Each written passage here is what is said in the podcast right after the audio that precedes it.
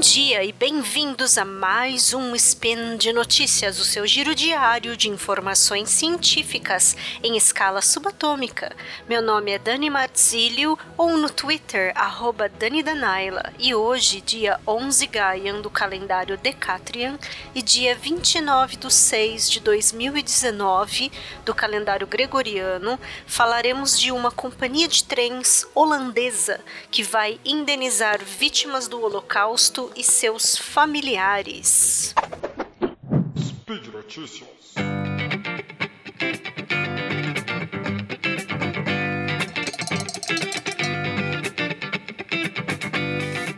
Histórias de pessoas que tiveram grande importância para a derrota da Alemanha nazista sempre me foram caras, queridos ouvintes.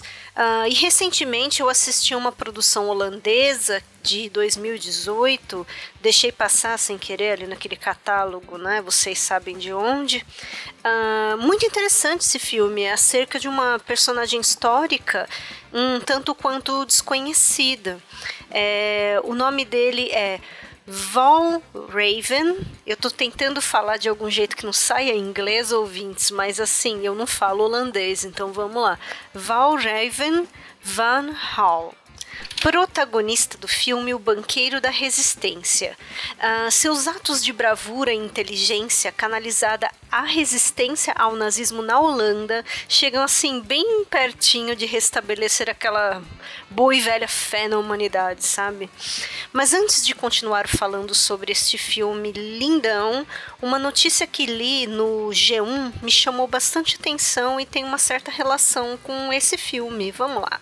A companhia ferroviária holandesa anunciou nesta quarta-feira, dia 26 de junho, de 2019, que vai destinar dezenas de milhões de euros para indenizar os judeus deportados para os campos de concentração nazista uh, durante a Segunda Guerra Mundial.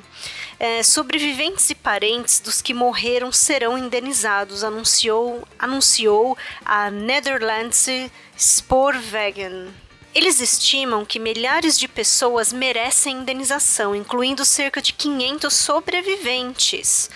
A empresa vai dedicar várias dezenas de milhões de euros a essas indenizações nos próximos anos. A Netherlands Spoorwegen já havia dito em novembro de 2018 que compensaria os parentes de judeus deportados e estabeleceria uma comissão para determinar os valores. A empresa que qualifica esse período de sua história uh, de página ultra dark pediu desculpas oficialmente em 2005 por seus atos cometidos durante a Segunda Guerra Mundial, embora até agora nenhuma indenização tenha sido ordenada. O ex-fisioterapeuta do time de futebol Ajax, Salo Miller, que perdeu seus pais durante a guerra, militava desde 2017 por essas indenizações. O montante da indenização será de 15 mil euros para os sobreviventes do Holocausto e entre 5 mil e 7.500 euros para os filhos nascidos antes, durante ou depois da guerra, bem como viúvas e viúvos, disse o porta-voz da companhia de trens da Holanda. Segundo a empresa, entre 5 mil 6 mil pessoas poderiam receber uma indenização individual.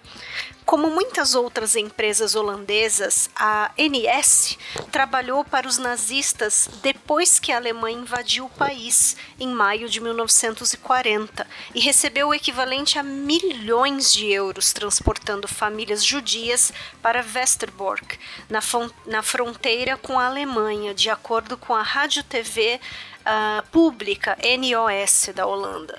Cerca de 107 mil dos 140 mil judeus que viviam na Holanda foram deportados para West Westerbork, a partir de onde foram enviados para outros campos como Auschwitz, Sobibor e Bergen-Belsen. Uma destas pessoas, Anne Frank, uma adolescente holandesa judia conhecida mundialmente por seu diário, foi infelizmente transferida para Westerbork no início de agosto de 1944, depois de ser detida pela Gestapo. Uma pena, né? Como sempre. Uh, vale sempre lembrar a memória dessa adolescente que tanto nos ensinou aí sobre como é resistir ante as piores coisas que podem acontecer a qualquer tipo de ser vivo. Não é verdade? E as memórias dela que fiquem de legado para que isso nunca se repita na humanidade. Voltemos mais uma vez, então, caros ouvintes, ao filme Banqueiro da Resistência, que narra a história real de Valraven Van Hall, que entre 1942 e 1945, isso mesmo, até poucos meses antes da rendição final da Alemanha nazista, esse banqueiro é, operou um banco clandestino, claro, né, que financiava as operações da resistência contra os invasores na Holanda, custeava os combatentes e ajudava as famílias de judeus e outros perseguidos pelo regime. Por conta da ajuda de diversos colegas banqueiros, ao final da guerra foi costurado um tipo de um acordo de silêncio entre os chefes das instituições financeiras. Eles não queriam que fossem revelados os métodos que é, que o Wally, né, como ele é chamado no filme, como se fosse um apelido carinhoso para ele, é, que havia sido estabelecido entre eles esse, esses acordos que foram, enfim, estabelecidos. Ele seria prejudicial ao sistema financeiro holandês e a alguns países vizinhos na Europa, se essas práticas e métodos fossem reveladas. Né? Então, ou seja, não é um filme sobre economia e, enfim, etc. Só mais recentemente os detalhes da história toda vieram a público. É, não perco esse filme e eu não vou mais comentar porque é para não dar nenhum spoiler. E se puderem um dia, visitem o monumento em homenagem àqueles que fizeram parte da resistência ante ao regime ditatorial nazifascista dessa extrema direita que tomou conta da Holanda né? Uh, é uma história nesse filme de fato fascinante, que tinha mesmo que ser contada, tem que ser sempre divulgada, enfim, tanto quanto o Diário de Anne Frank, é muito conhecida, ok? E por hoje é só. Lembro que todos os links comentados estão no post e deixe lá também seu comentário, elogio, crítica, declaração de amor ou meme predileto.